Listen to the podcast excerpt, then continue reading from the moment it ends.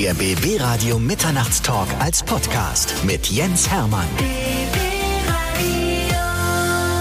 Es sind ein paar Jahre ins Land gezogen und sie sind wieder da. Revolverheld, eine unserer erfolgreichsten Bands Deutschlands sind da. Johannes Strate und Nils Christian Hansen. Ich freue mich tierisch, dass ihr da seid. Herrlich, wir freuen Ja, uns auch. schönen guten Servus, Tag. guten Hey. Weil es ist schon ein bisschen her, dass wir das letzte Mal gequatscht haben, ne? Ja, das stimmt. Und ich meine, äh, ja, dieses Jahr ja sowieso. Wir durften erstmal nicht raus. Wir freuen uns echt sehr, dass wir wieder vorbeikommen können. Ja, siehst du, wir sprechen Einladungen aus und einige Leute kommen sogar vorbei. Vor allen Dingen, wenn es aktuelles Produkt gibt, über das man reden kann. Ne? Ihr habt ja bis jetzt ein Unplugged-Album und fünf Studioalben am Start und wenn ich da so richtig gucke, kann ich, glaube ich, da hinten am Horizont schon das sechste Studioalbum erkennen, oder? Irgendwo vielleicht. Vielleicht ist es aber auch eine Fata Morgana. Wir wissen es selbst noch nicht. Auf jeden Fall ist die erste Single schon mal da und die klingt richtig geil nach den 80ern, reden wir gleich drüber. Aber erstmal, wenn ihr schon mal so jung hier zu mir ins Studio kommt, dann müssen wir natürlich, wenn wir auch Zeit haben, mal ein bisschen über Revolver halt reden. Denn als ihr damals zusammen anfingt, Musik zu machen, da war ja euer Name noch ein ganz anderer. Ja, das stimmt. Äh, der erste Name war äh, Manga tatsächlich und äh, Richtig ja. deppiger Name eigentlich Ja, auch, ja, ist. ja, Habt ihr euch orientiert an den Mangas, an diesen kleinen japanischen Figuren oder wo kam das her? ja, genau. Das kam daher, keine Ahnung. Wir hatten so diese Assoziation, bildliche Texte und irgendwie Bildsprache und so. Und irgendwie kam dann Manga. Keine Ahnung. Ehrlich gesagt weiß ich es auch nicht mehr so genau. Dann haben wir noch so ein, zwei Mal ins Klo gegriffen. Man nennt sich dann ja gerne auch mal um. Und irgendwann war dann Revolverheld auf dem Zettel und äh, der ist bis heute geblieben. Bleibt dann auch so. Wart Erledigt, wir nochmal der Tsunami-Killer, ne? Und dann gab's diesen fiesen Tsunami Ja, ja, 2004, genau. ne? Das Ja. war perfekte Welle von Juli gerade im Radio und wir hießen Tsunami Killer. Also es war beides ein bisschen unglücklich und dann haben wir uns mal umbenannt. Johannes kommt aus Bremen und äh, Nils kommt aus Hamburg. Genau. Korrekt. Wie, wie seid ihr denn damals überhaupt zusammengekommen äh, als Musiker? Ach, wir haben uns 2002 in Hamburg getroffen. Ähm, Jakob, unser Schlagzeuger und ich haben da- damals diesen sogenannten Popkurs gemacht. Das ist so ein sechswöchiges Ding, wo man sich mit verschiedensten Musikern trifft und einfach zusammen Musik macht und dann kommt mal irgendein Typ vorbei, der es schon geschafft hat. Bei uns kam damals Smudo, hat ein bisschen äh, von Fanta 4, hat ein bisschen äh, aus seiner Bandkarriere und seinem Leben erzählt und Du hast so verschiedene Seminare, aber eigentlich ist der, der Kurs dazu da, dass man andere Musiker kennenlernt. Und also aus dem Popkurs sind immer wieder Bands entstanden, zum Beispiel Fury in the Slaughterhouse oder äh, äh, Rainbirds oder Seed oder Die Happy oder Boy. Also ganz ehrlich, ähm, das ist einfach so eine Kontaktbörse für Musiker. Und ja, da kam dann irgendwann der kleine Jakob, schlagsig wie er war, und meinte so, du, komm doch mal mit, ich habe da eine Band und da musst du singen. Hab ich gesagt, gut, machen wir das halt. Also Jakob war der Initiator eurer, eurer Ja, war das Bindeglied Ja. auf jeden Fall. Ja, ja, der hat in dem gleichen Jahr diesen Popkurs mitgemacht und Genau. äh, genau. Das darüber war der Kurs an der Popakademie in Baden-Württemberg damals, Nee, ja? in Hamburg. Nee, in, Hamburg, genau. Ach Das so, war dann der Die Musikhochschule in Hamburg. gab's noch gar nicht. Aber da wart ihr ja später auch nochmal irgendwann, ne? Da waren wir später dann auch, genau. da hieß sie aber auch noch anders, ne? Ja, da waren wir im Bandpool. Das ist äh, genau so eine Initiative da von der Popakademie. Und das war aber dann erst, äh, als wir schon komplett waren. Da war Johannes natürlich schon längst mit im Boot. Ist das normal, dass wenn man die Popakademie absolviert hat, dass man sofort auch einen Plattenvertrag bekommt? Das weiß ich nicht, weil wir haben die Popakademie nicht absolviert. Wir haben nur ein Jahr waren wir da äh, in so einem Förderprogramm und waren da ungefähr vier Wochenenden und haben da ein bisschen gefeiert und was über Musikrecht gelernt. Aber bei der Popakademie ist es ja so, es gibt einmal diesen Business-Studiengang, soweit ich weiß, und dann kann man da auch Musik studieren. Hat Max Giesinger das studiert? Oder war der einfach nur in Mannheim, hing der da nur rum? Er Ich war weiß auf jeden nicht Fall an der genau. Popakademie, aber ob die da Ja. abgeschlossen haben, das weiß Das man weiß immer ich so auch nicht. Das weiß ich auch nicht So wie ich ihn genau. kenne, hat er nicht abgeschlossen. Das kann gut möglich sein. Auf jeden Fall hat es dann fünf Jahre gedauert, bis ihr den ersten Plattenvertrag bekommen habt. 2005 war es bei der Columbia, Ja, glaube ich. genau. Ne? Mein lieber Scholli. Und bis dahin habt ihr hart als Mucker euch erstmal so ein bisschen äh, Brötchen verdient und überall bei kon kleinen Konzerten gespielt. Was waren denn eure ersten Konzerte? Wie viele Leute waren da und was habt ihr da für Musik gespielt? Oh. Ja, also die Leute, die Anzahl kann man sich gut merken. Das war nämlich null. Null. Echt? Ja, ja, ja, ja, klar. Nee. Wir haben Konzerte gespielt von null Leuten auf jeden Fall. Ja, aber ey, das äh, gehört dazu. Also ich meine, es ist so ein bisschen konventionell, wie es eben früher war. Ne? Man macht zusammen Musik, man bucht dann so Auftritte und, und hat so die ersten Möglichkeiten, sich mal zu präsentieren. Und natürlich kommt keiner. Ich meine, es kennt dich keiner. Und es gibt Ja. so viele, also vor Corona gab es zumindest so viele Veranstaltungen jeden Tag. Äh, bist ja verrückt, kannst ja nicht alles besuchen, ist ja klar. Und aber dann spricht sich das irgendwann mal rum, dann war vielleicht doch mal jemand da, vielleicht bei einer anderen Band, die er an dem Abend eigentlich sehen wollte und fand es dann mal ganz gut. Und irgendwie hat sich das so ganz klassisch dann weiterentwickelt. Das heißt, ihr habt euch so reingemogelt als Vorbands vor anderen oder hattet ihr schon eigene Konzerte in der Hoffnung, dass jemand vorbeischaut und ihr ihnen mal zeigen könnt, was ihr so drauf habt? Ja, also die Support-Shows, was war schon viel später, muss man sagen. Am Anfang hatten wir natürlich eigene Konzerte und da ist dann eben auch niemand gekommen. Die haben wir uns irgendwie selber zusammengebucht und dann kam halt keiner. und irgendwann wurden es dann halt ein paar mehr. Was habt ihr damals gespielt? Covers? Nee, nee, nee. Nee, Immer nee. eigene Songs von Ja. Anfang an. Also bei den ersten Konzerten haben wir zum Beispiel, auf unserem allerersten Konzert haben wir zum Beispiel Scheiß auf Freunde bleiben gespielt, weiß Ja, ich noch. genau. Und Welt steht still war auch schon dabei, ne? Das war auch schon dabei, genau. Ja. Ja. viele von den Songs, die dann tatsächlich auf dem ersten Album gelandet sind, haben wir da schon gespielt, ja. Habt ihr das für das neue Album, also für das erste Album damals neu arrangiert oder war der Song so eins zu eins wie bei euren ersten Konzerten so? War ziemlich dicht dran, ne? Ja, war ziemlich Ja, ja. nah dran. 2005 ging es dann so richtig los mit dem ersten Album. Und ab da hattet ihr schon, ich sage mal, einen relativ guten Fankreis. Ne? Also eure Musik kam doch so von vornherein sehr, sehr gut an und besonders Frauen standen immer in den ersten fünf Reihen. Ja, also es ist mittlerweile tatsächlich äh, ganz schön gemischt, muss man sagen, bei den Konzerten, was wir natürlich auch toll finden. Also da sind jetzt nicht nur Frauen da, sondern irgendwie von bis, also auch nicht nicht nur eine bestimmte Altersgruppe und das ist natürlich total schön. Also wir sind jetzt mittlerweile sehr lange unterwegs und die, die vielleicht vor 15 Jahren noch Teenager waren, sind mittlerweile irgendwie mitten im Job, haben vielleicht auch schon Kinder und nehmen die mit zum Konzert. Also es ist irgendwie ganz schön, wie sich das alles so entwickelt hat. Das ist irgendwie krass, weil ich meine, wir laufen ja auch schon eine Weile parallel. Ihr wart ja auch schon auf diversen BB-Radio-Shows. Ja. Wie viele Konzerte habt ihr eigentlich in der Karriere in den, in den fast 20 Jahren gespielt bis jetzt? Kann man das ist zählen? schwierig. Ähm, wir haben das irgendwann mal unser Booking auch nachzählen lassen. Das ist jetzt auch schon drei Jahre her. Da waren wir so bei 880 oder sowas. Also mittlerweile müssten es so Ja. 1000 sein. Ich denke auch, 1000 kommt hin. 1000 Live-Konzerte. Ja, verrückt irgendwie. Ja. Und an wie viel davon könnt ihr euch noch genau erinnern? Was waren die besten? Also letztes Jahr zum Beispiel 2019 Mercedes-Benz Arena war ja ein großartiges Konzert. War super. Ja, ich meine, die, die letzte Arena-Tour oder auch die vorletzte, die Unplugged-Tour Mega, zum? Beispiel, das war so mit, glaube ich, die beiden schönsten Tourneen, die wir je hatten. Das war schon krass. Aber auch, keine Ahnung, 2007 Rock am Ring war auch Wahnsinn. Also da gab es viele Sachen äh, natürlich, äh, an die man sich gerne zurückerinnert und denkt, mein Gott, was für eine absurde Zeit. Es sind einfach sehr viele Erinnerungen. äh, Da sind so viele Sachen passiert. Wir haben ja auch dann teilweise mal fürs Goethe-Institut im Ausland gespielt oder so. Das sind natürlich so viele Eindrücke, die da zusammenkommen. Auch solche Sachen, die dann vielleicht nicht besonders groß waren, aber irgendwie prägnant, die bleiben natürlich hängen, klar. Und wenn ihr dann zusammensitzt, so als Band, als Quartett, am Tisch mit einem Bier, kommt dann ab und zu mal so, weißt du noch damals? Ja, ja, klar. Ständig. Darüber redet man natürlich immer mal rüber. Dass man, klar, als man dann damals in China gespielt hat oder sowas. Also natürlich, solche alten Stories kommen natürlich dann raus. So ist das bei alten Männern, ne? man redet über die Sachen von früher und über die Krankheit. Jetzt ist oh, ein ist Comic auch vom Rücken, Krieg, ne? ja, Komm, ja, Rücken, ne? Mm. Johannes, so weit sind wir noch nicht. Du bist äh, 40. Das ist ja noch ein sehr, sehr sportliches Alter. Und ich Meinst du? meine, Ja. wenn- man Konzerte von euch sieht, ihr seid ja auch noch sehr agil. Macht ihr euch, haltet ihr euch ein bisschen fit, um diese Konzerte Ja, auch so zu geht nicht spielen? anders. Also äh, Sport und äh, manchmal versucht man sich auch gut zu ernähren. Hat für heute gut geklappt. Ihr trinkt Wasser im Augenblick, ne? Das stimmt. Ja. Hat sich das ein bisschen verändert bei den Künstlern zu, im Gegensatz zu früher? Die haben ja früher ganz schön gesoffen. wa? Das stimmt, aber die waren mit 40 auch alle tot. Und ihr sitzt hier jung und frisch und gesund in diesem Studio. Ja, das fand mir irgendwie nicht so gut. Nee, dieses Heroin, das haben wir irgendwie, keine Ahnung. Das haben wir doch für uns äh, entdeckt, dass das eher scheiße ist. Ich muss mal zwischendurch fragen. Fünf Alben habt ihr schon abgeliefert und jetzt kam eine ganze Zeit lang gar nichts. Jetzt habt ihr die erste Single wieder am Start und das ist äh, aus meiner Sicht ein sehr cooles Produkt geworden, weil ihr seid ja auch die Generation der 80er und habt euch so ein bisschen inspirieren lassen Ja, dabei. Ne? genau. Ja. Warum habt ihr euch so lange Zeit gelassen? Also so lange war es jetzt auch nicht. Das letzte Album ist jetzt, glaube ich, zweieinhalb Jahre her und wir haben ja zwischendurch so die eine oder andere Single rausgebracht. Aber klar, jetzt so seit anderthalb Jahren äh, so der erste neue Song, der rauskommt. Äh, man braucht natürlich so seine Zeit. Wir haben immer so Themen, äh, die wir uns aufschreiben, die uns interessieren, wo dann vielleicht mal Songs draus werden. Und da muss man natürlich erstmal ein bisschen äh, dran arbeiten und basteln. Und zwischendurch gibt's ja auch nochmal eine, zum Glück im Normalfall eine Tour zu spielen. Also ist ja nicht so, dass man jetzt auch rund um die Uhrzeit hat, jetzt irgendwie Songs und Alben aufzunehmen. Aber es war jetzt mal wieder an der Zeit. Wir haben, waren wieder ein bisschen im Studio und äh, haben was aufgenommen. Und irgendwie dachten wir dann gerade bei der Nummer so, ähm, ist doch schade, wenn nur wir das hören. Also soll die dann auch mal rauskommen. Ne? Raus damit. Na, die Fans warten darauf. Äh, wir lassen uns da gerade ein bisschen treiben. Also es ist einfach Ja. immer wichtig, dass man äh, gute Songs zusammen hat. Wir schreiben natürlich viel. Wir haben auch äh, natürlich schon das eine oder andere Mal ein bisschen angefangen aufzunehmen, aber wir sind einfach mittendrin und äh, keine Ahnung, wenn der nächste Song fertig ist, dann bringt man ihn vielleicht raus. Vielleicht kommt auch irgendwann ein Album, aber man kann es einfach jetzt gerade nicht so sagen. Und ich glaube auch, ehrlich gesagt, ist es ja überall gerade so. Also keiner kann gerade alles so genau planen. Corona hat jetzt allen irgendwie einen Strich durch die Rechnung gemacht und insofern ist es wahnsinnig schwer jetzt zu sagen, dann kommt ein Album, dann kommt eine Tour, weil das ist alles im Moment sehr, sehr schwer planbar. Ja. Ihr seid ja nun ein Quartett. Ihr wart zwischendurch ja mal in größerer Form unterwegs. Also ihr wart ja mal fünf ne, und habt auf Tournee, glaube ich, sechs oder sieben Leute sogar mit dabei. Ja, ja, ne? genau, genau, ja. Wie ist es jetzt eigentlich, wenn Johannes zwischendurch für die verschiedenen Fernsehformate gebucht wird und die anderen Musiker der Band nicht dabei sind? Wie sich Sag das mal, anfühlt. Fühlt sich, wie fühlt sich Wie das an? fühlt sich das an? Ja. Uh, das war eine Ähm, schöne Stimme gerade. Ja. Der arbeitet nebenbei beim Radio, wusstest du gar nicht. Ja? Wenn du nämlich Fernsehshows machst, dann ist Wird er der und- Jingle sein. Ja. Alles, was ein Bier braucht. Ja.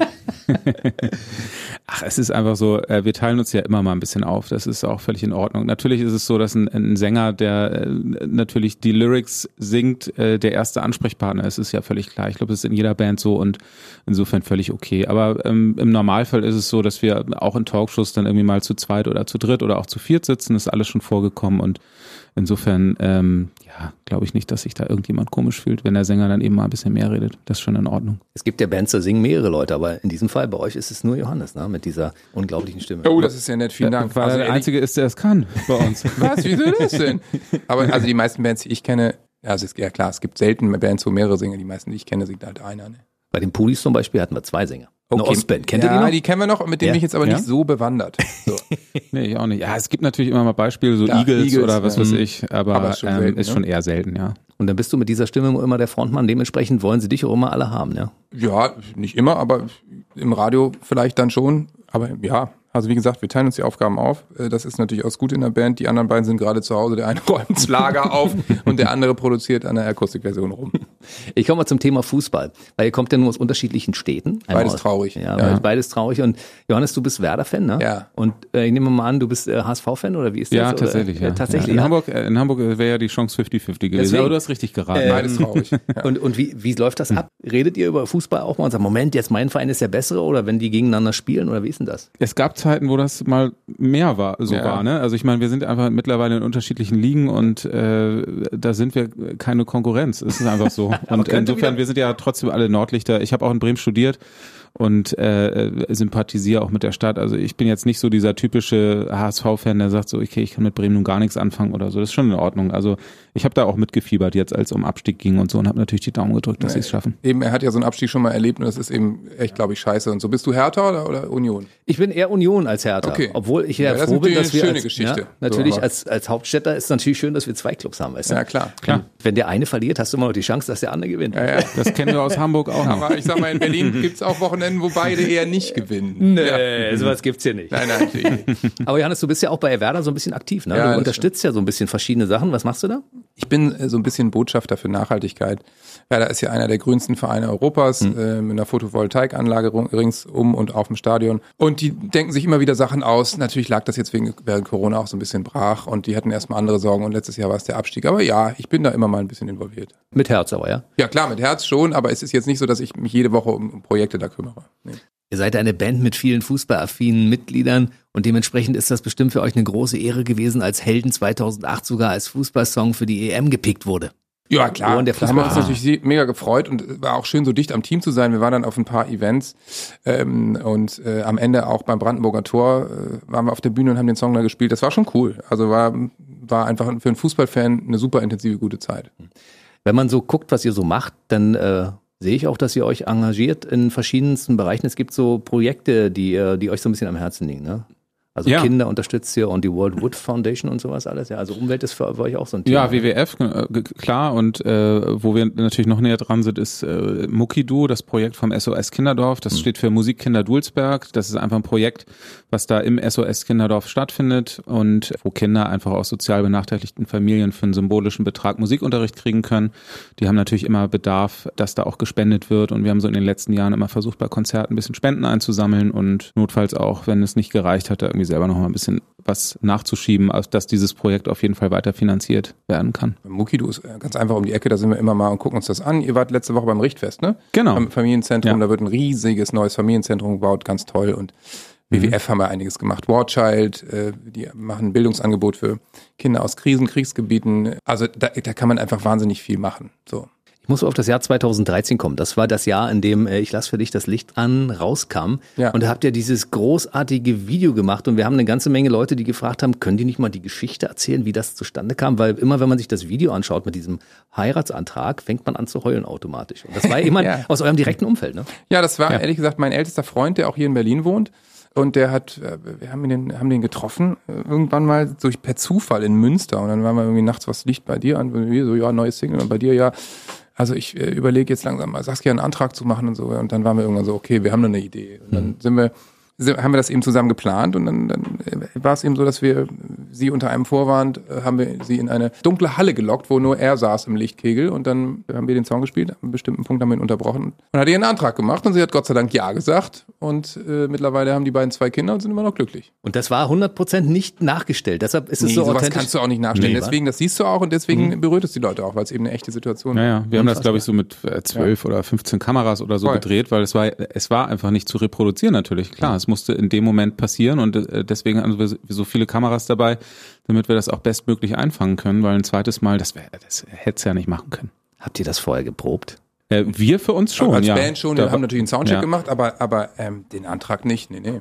Es also es ja- war natürlich klar, hier ist das Licht, da auf der Kiste musst du sitzen und äh, Ton angeln wir aus der Luft halt. Ne? Der kann ja auch kein Ansteckmikro haben, dann rafft sie ja auch sofort, irgendwas los ist. Aber nee, der Trick war, dass wir einfach, wie, wie viel, zwölf Kameras oder so? Ja, ja. Ohne Ende Kameras überall hatten, dass man es auch auf jedem Winkel hat, weißt du, egal wie, wie, sie sich hinsetzt oder was sie macht, vielleicht steht sie ja auch auf, was auch immer, du musst es ja mitnehmen. Und ähm, das war dieser eine Moment. Habt ihr euch vorher Gedanken gemacht, was hätte passieren können, wenn das schiefgegangen wäre? Ja, natürlich. Haben wir. Und das war auch der Ja. Plattenfirma klar, dass es dann einfach kein Video wird und dann ist es einfach verbranntes Geld. So ist es. Aber manchmal im Leben muss man auch ein Risiko eingehen. Aber den, den Plan gab's ja. Also wenn ich jetzt, weißt wenn Dann müssen wir halt was anderes machen. wenn die wir halt ein Nein Video. ja? Ja. Wenn die Nein sagt oder wenn sie alleine schon, wenn sie sagt, ja, aber ich möchte nicht, dass es veröffentlicht wird. Kann ja auch sein. Muss sie ja entscheiden. Aber sie fand es äh, eben schön und meinte auch so, ach, ist doch irgendwie toll. Nicht so, für man sich schämen muss. Und meinte ich so, ja, genau so ist es. Krass. Ist ja total schön. War das bisher euer erfolgreichstes Video, ja, ne? Oder Spinner noch erfolgreich? Ja, Nee. ich, ich würde schon sagen, das schon, ja. Also von den Klickzahlen kann man das ja sehen. Ich meine, ihr habt ja so viele Follower. Ja, halte ich ja mir fest, ist auch relativ Ja, ich glaube auch, ist aber- auch relativ. Ja, ja. ihr habt über eine Million verkaufte Alben, zehn Top Ten Hits, über zwei Millionen Follower in den Socials. Guckt ihr gelegentlich noch nach, Quoten oder so, was, wer- wie, was bei Facebook los ist, bei Instagram, wie, welche Videos wie geklickt werden? Klar gucken wir natürlich auch mal ein bisschen hin, äh, ob Leute jetzt irgendwie äh, Sachen kommentieren oder äh, wenn jetzt ein neuer Song rauskommt, wie sie es finden. Das interessiert uns ja auch. Ne? Also klar, jetzt unter dem neuen Video zum Beispiel gibt's so den einen oder anderen Kommentar, den finden wir dann irgendwie auch mal ganz berührend oder irgendwie auch mal lustig oder so.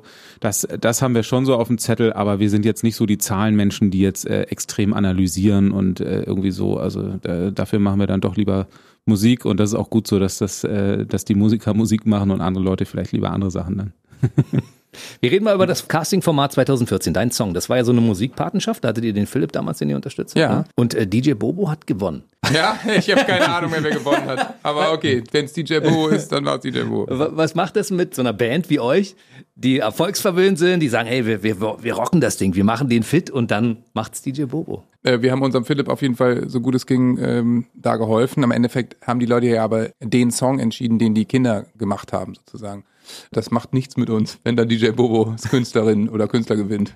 Ihr habt doch mehrfach den äh, Bundesvision Song Contest mitgemacht und äh, einmal habt ihr sogar den Sieg nach Hause getragen. Ne? Ja, ja, genau. Ja, das äh, war natürlich krass. So, wir haben das erste Mal mitgemacht. Äh, wann war denn das? 2006. Äh, da kannte uns noch keiner und da sind wir doch sehr weit vorne gelandet. Wir haben zwar nicht gewonnen, aber dann dachten wir so irgendwann später, okay, ähm, jetzt ist genug Zeit vergangen, da kann man es ja nochmal probieren und es hat tatsächlich hingehauen. Da haben wir das Ding gewonnen und äh, das war schon echt äh, Wahnsinn. Wenn man sich eure Bilanz so anschaut, also an goldenen Schallplatten und an Preisen, die ihr gewonnen habt, das ist ja schon eine ganze Menge. Wo habt ihr die denn alle verstaut? In, einer, in eurem, habt ihr so, einen- so, so Probenraum Na, so? bei, bei, bei goldenen Schrein. Schallplatten ist es ja auch immer noch, jeder von uns kriegt eine. Ja, also ich habe in meinem Studio stehen ein paar so gestapelt an der Wand. Aber ich habe auch ein paar aufgehängt. Ich habe tatsächlich in der Wohnung nichts aufgehängt oder so, aber im, im Studio auch so ein bisschen, ja. Ihr seid so bescheidene Musiker, was ist mit euch los? Großkotzig machen andere. Reicht ja. Aber ich meine, ihr seid 20 Jahre fast am Markt, ihr habt äh, in Deutschland fast alles erreicht, was man erreichen kann. Da können wir auch ein bisschen stolz drauf sein. Ja, ich meine, wir freuen uns sehr über die letzten 20 Jahre und sind irgendwie auch stolz drauf, klar. Aber, aber goldene Schallplatten äh, gehören bei mir eher ins Studio, davon mal abgesehen. 2015 kam dieses wunderbare MTV Unplugged Video- und Live-Album. Und das MTV-Album ist ja ein bisschen leiser als alle anderen. Ne? Ja, ja, klar. Das bringt das Unplugged natürlich auch mit sich, ne? Das Akustische und ähm, uns das hat, hat das echt viel Freude gemacht, das zu arrangieren und das im Detail vorzubereiten und die Songs einfach mal in ein anderes Gewand zu stecken. Also ich fand es großartig, war wirklich auch eins der schönsten Projekte, was wir je gemacht haben. Ja, weil es auch eben so vielfältig war. Wir haben das ja so in drei Akten äh, hochgezogen und äh, jeder Akt äh, war musikalisch ein bisschen anders aufgefasst und dadurch wirklich sehr vielseitig und das hat wahnsinnig viel Spaß gemacht. Mögt ihr mehr so die Balladen, wenn es ein bisschen ruhiger ist, oder gebt ihr ganz gern mal richtig Gas? Weil wenn man das gesehen hat, dann macht euch beides sehr viel Spaß. Immer unterschiedlich, ne? Ja, Also geht mir auch so. Also ich glaube, äh, wenn man nur das eine machen würde, dann könnte das ein bisschen langweilig werden und diese Mischung ist natürlich ganz schön. Und äh, jedes Konzert hat ja auch äh, so seine besonderen Momente und das kann eben sein, wenn die Leute tanzen, feiern und springen und mitmachen, aber wenn man das eben durchgängig macht, da wird man ja irgendwann auch müde, ne? Das ist auch mal ganz schön, wenn man zwischendurch mal ein bisschen runterfährt und die Emotionen dann eben rauskommen. Das ist auch äh, sehr schön zu sehen, wenn dann Leute ergriffen sind und vielleicht ihre eigene Geschichte gerade fühlen und äh, dann vielleicht auch mal ein Tränchen vergossen wird oder so. Das ist für uns auch ein besonderer Moment, klar. Ich muss mal zu Singen mein Song Das Tauschkonzert kommen, weil das ist tatsächlich erklärterweise meine Lieblingssendung im deutschen Fernsehen. Und Johannes hat ja die große Ehre gehabt, dabei sein zu dürfen mit Ray Garvey und mit Mark Forster und mit Alpha Will und wer alles mit dabei war. Das war ja eine coole Geschichte. Denkst du gern daran zurück und was waren für dich die schönsten Erlebnisse in Südafrika? Ja klar, das war schon eine schöne Zeit. Das ist schon besonders, wenn man sich dann einfach auch mal mit, äh, mit der Musik der anderen äh, nochmal intensiv beschäftigt. Und natürlich ist es total schön, wenn man die eigene Folge dann hat, wenn man sieht, was die Leute sich für Mühe gegeben haben mit ihren Versionen, mit den Arrangements ähm, für die Songs das ist schon immer eine große Überraschung. Also wenn dann irgendwie so ein Ray Garvey auf die Bühne geht und auf einmal eine Version von Lass uns gehen singt, ist schon aufregend. Da ist man, ist man schon gespannt, was kommt da jetzt und dann siehst du, wie viel Mühe und Arbeit er da reingesteckt hat und auch noch auf Deutsch singt. Also das war schon, war schon echt eine, eine sehr berührende Zeit, ja. Wie ist denn das als Musiker, wenn man da in dieser Runde sitzt? Ich meine, die, das wird ja in kürzerer Zeit äh, abgedreht, als es dann ausgestrahlt wird. Ne?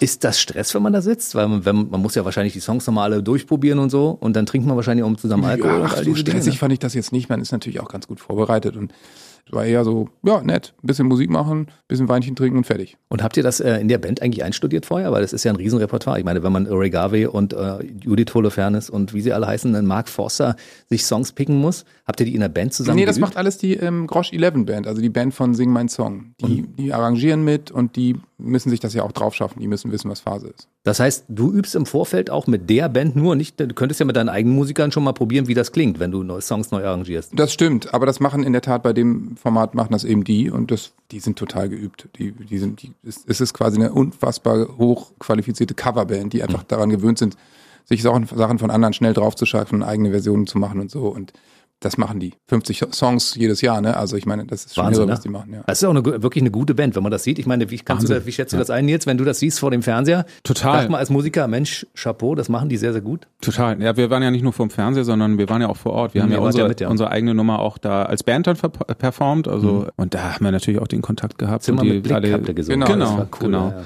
Aber die anderen haben wir natürlich da alle kennengelernt und ja, es ist eine Wahnsinnsband, alles wahnsinnig nette Typen, extrem gut vorbereitet und es ist äh, völlig irre, was die da abreißen in kürzester Zeit, wie viele Songs die sich drauf schaffen und in welcher Qualität die abliefern, ist schon Chapeau, muss man schon sagen. Johannes, wie viel Mitspracherecht hattest du bei den Arrangements dieser Songs, die da äh, gelaufen sind? Oder die du dir. Ja, 100 Prozent. Ja? Du hast gesagt, du willst die und die Songs machen, ja? Genau, also ich meine, man sucht sich erstmal Songs aus natürlich und dann habe ich mich mit dem Matthias Grosch, dem Chef da von dieser Band getroffen und dann haben wir uns zu zweit überlegt, was wir machen wollen. Und dann instruiert er seine Musiker und dann trifft man sich zum Proben und dann haben die das gefühlt in einer Stunde, haben die das drauf. Das ist ja unfassbar. Ja, ja. Wie viele Songs kanntest du denn vorher schon von Mary Rose? Ja, einen.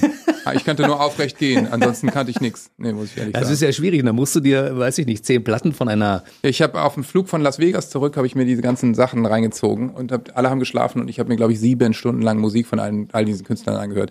Also natürlich, bei Ray war es einfach. Ich kannte einige. Hm. Da kannst du also viele. Vieles kannte ich natürlich und von Mark auch. Und ich meine, Alpha will die entscheidenden Hits, die kennst du natürlich auch, ne? Aber äh, also Mary war natürlich wahnsinnig nette Frau, aber die Musik war außerhalb meines Kosmoses bis dahin. Ich frage mich die ganze Zeit, was Musiker wie ihr zum Beispiel zwischendurch für Musik hören, wenn sie sich inspirieren lassen wollen. Habt ihr so äh, irgendwelche Idole, wo ihr sagt, Mensch, das ist was? Ja klar, massenhaft. Also wir hören natürlich viel Musik, auch durch alle Jahrzehnte irgendwie durch. Also äh, angefangen natürlich in den 80ern, so unsere alten Helden, äh, die uns auch jetzt so beim aktuellen Song natürlich irgendwie so wahrscheinlich unterbewusst so ein bisschen inspiriert haben. Also von Police über Aha, Duran Duran, Toto oder so ist aus der Zeit was dabei. Dann kam so in den 90ern so die Grunge-Phase mit Pearl Jam und Nirvana und Stone Temple Pilots. Bei mir war es irgendwie immer Guns N' Roses mit Slash als Gitarrist, der hat mich sehr inspiriert und bis heute noch in verschiedensten Formationen und irgendwann äh, kam dann aber auch noch so Singer-Songwriter dazu oder toller äh, Gitarrist und Songwriter John Mayer zum Beispiel, Coldplay, also da gibt's unendlich viele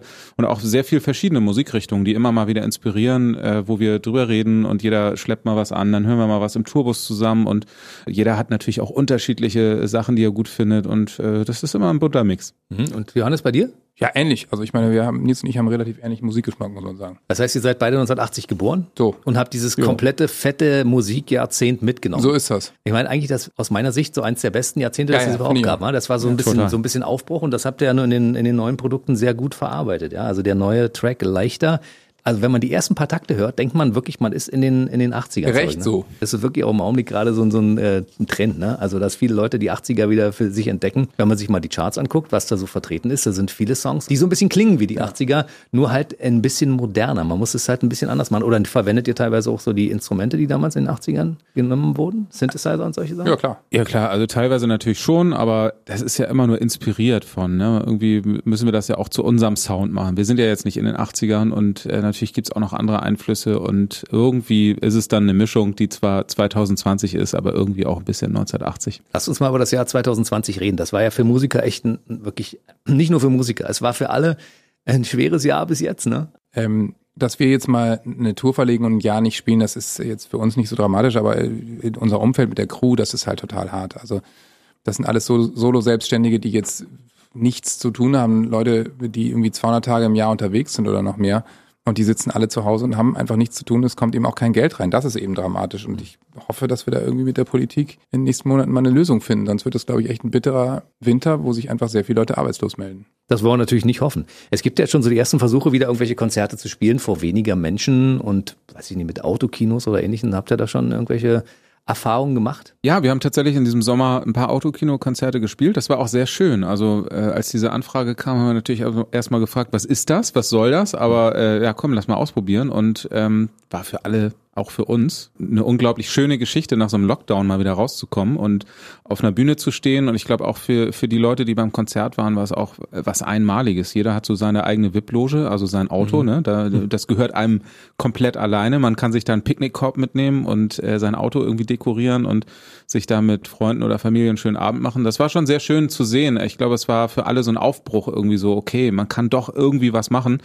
Aber natürlich ist das eine Geschichte, die ist dann eben auch einmalig und das ist äh, so ein kurzer Abschnitt, äh, wo das dann irgendwie auch, auch cool ist. Ich glaube, auf Dauer wird das sehr schwierig. Also man muss sich das ja auch mal so vorstellen, diese großen Locations, äh, auch wenn es jetzt heißt, so man kann in eine Arena irgendwie mit, keine Ahnung, 1000 oder 2000 oder auch 5000 Leuten rein, trotzdem muss da an jedem Eingang Security stehen Klar. und man hat unendliche Kosten auf der Uhr äh, und deswegen sind solche solche Größenordnungen in solchen Locations eigentlich fast nicht zu stemmen finanziell. Also es macht äh, für die meisten Veranstaltungen im Moment trotzdem noch gar keinen Sinn, das stattfinden zu lassen. Und insofern muss man echt schauen, dass da irgendwann Konzepte um die Ecke kommen, die dann ein bisschen tragfähiger sind. Deshalb ist es umso wichtiger, dass überhaupt jemand irgendwas macht. Ja, ich meine, Veranstalter könnte ja von Hause aus sagen, das rechnet sich für mich nicht, ich lasse es mal. Aber damit überhaupt irgendwas geboten wird, macht man es halt klein, klein, auch wenn sich das nicht rechnet. Die sind ja mal froh, wenn sie plus minus null rauskommen. Ne? Ja, im Moment ist es so, klar. Habt ihr zwischendurch diese Wohnzimmerkonzerte gegeben, die gestreamt wurden? Habt ihr das mitgemacht? Ein paar Streaming-Konzerte haben wir auch gemacht in der Tat. Ja, alles, was, was sich so ergab, haben wir eben gemacht und waren da schon recht umtriebig, aber es ist auch schön, dass wir jetzt mal wieder unterwegs sein können und hier mal mit echten Menschen sprechen und so. Hoffentlich geht das dann beim Konzert dann auch irgendwann mal wieder. Äh, Ich hoffe, ich drücke euch ganz fest die Daumen, dass das Danke. irgendwann wieder passieren wird. Ja, also ich meine. Musiker wollen ja auch auf die Bühne. Ihr müsst ja spielen. Ich meine, es in, im Kämmerlein zu proben ist wahrscheinlich was ganz anderes als vor, einer, vor einem großen, begeisterten Publikum Ja, zu spielen. klar. Total, ja. Fehlt Ja. uns schon sehr. Also wir Ja. freuen uns äh, und nächstes Jahr toi toi toi.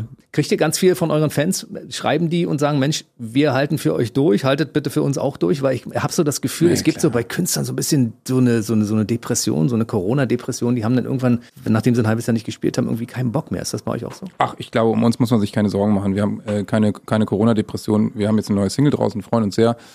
Mal gucken, was sich alles noch ergibt dieses Jahr. Und äh, ja, also uns, uns schreiben die Fans nette Briefe, beziehungsweise eher Nachrichten. Aber äh, um uns muss sich niemand Sorgen machen. Das heißt, äh, Johannes, du hast dich jetzt in diesem Jahr wahrscheinlich verstärkt um deine Familie gekümmert. Ja, ja, genau. Ja, ja, ein bisschen um die Familie gekümmert und dann eben im stillen Kämmerlein ein bisschen Songs geschrieben, ein bisschen Sachen haben wir produziert und so, jeder für sich. Also ging alles. Ich stell mir das vor, wenn ihr dann zusammenkommt als Kumpels und sagt, hey, ich habe jetzt in der Zeit einfach mal einen guten Song geschrieben, äh, wollt ihr mal hören und dann wird was vorgespielt und dann sagen die anderen, finde ich gut oder wird darüber diskutiert? Wie ist das? Ja, klar, das, aber das hat sich nicht verändert, ehrlich gesagt. Also es war natürlich schon immer so, ne, dass irgendwie Johannes und Chris so mit den ersten Ideen um die Ecke kamen, wir uns dann irgendwann, wenn die beiden der Meinung waren, okay, das kann man dann auch mal vorspielen, dann äh, mal zusammensetzen und dann äh, gucken wir mal, ob wir da irgendwie was draus basteln können, irgendwie, wo alle irgendwie total Spaß dran haben und äh, solche Songs schaffen es dann eben, dass man sich weiter mit ihnen beschäftigt und äh, das war jetzt auch natürlich so im letzten Jahr immer mal wieder so der Fall. Ne? Immer wenn mal was, was da ist, dann haben wir es mal zusammengesetzt und das werden wir natürlich auch weiterhin tun. Gibt es so Songs, die autobiografisch sind? Weil wenn man so sich die Story anguckt, also ich lasse für dich das Licht an, steht ja für die große Liebe, ne? Ja, Liebe, schon irgendwie. Liebe auf Distanz ist so ein bisschen, naja, geht gerade vielleicht ein bisschen auseinander. Naja, das war zum Beispiel ein ziemlich autobiografischer Song. Ich habe eine Fernbeziehung geführt, vier Jahre mit meiner Freundin. Und das waren natürlich genau die Themen. Klar, wer eine Fernbeziehung hat, der kennt das. Und dann gibt's aber unsere Geschichte ist erzählt, da ist ja auch alles vorbei, ne? Ja, der ist aber nicht autobiografisch. Wir sagen, guck mal an, da ist jetzt wieder irgendwie ein Beziehungsknick bei einem der vier Musiker drin und die haben das jetzt gleich aufgearbeitet. Na, es müssen ja nicht immer Sachen sein, die einem eins zu eins so passieren. Manchmal hört man ja einfach auch Geschichten von Freunden oder äh, man ist irgendwie unterwegs und äh, fängt eine Unterhaltung im Zug an oder was weiß ich. Äh, es gibt, äh, man schaut in die Nachrichten und irgendein Thema äh, fesselt einen gerade besonders oder regt einen besonders auf oder so. Natürlich kommen dann Ideen und das wird dann auch in Songs verarbeitet, klar. Aber es muss nicht immer eins zu eins äh, die eigene Lebensgeschichte sein, die man da aufgreift. Aber man könnte auch sagen, lass uns Freunde bleiben. Ne? Das ist immer das Beste. Könnt, ja, geht auch.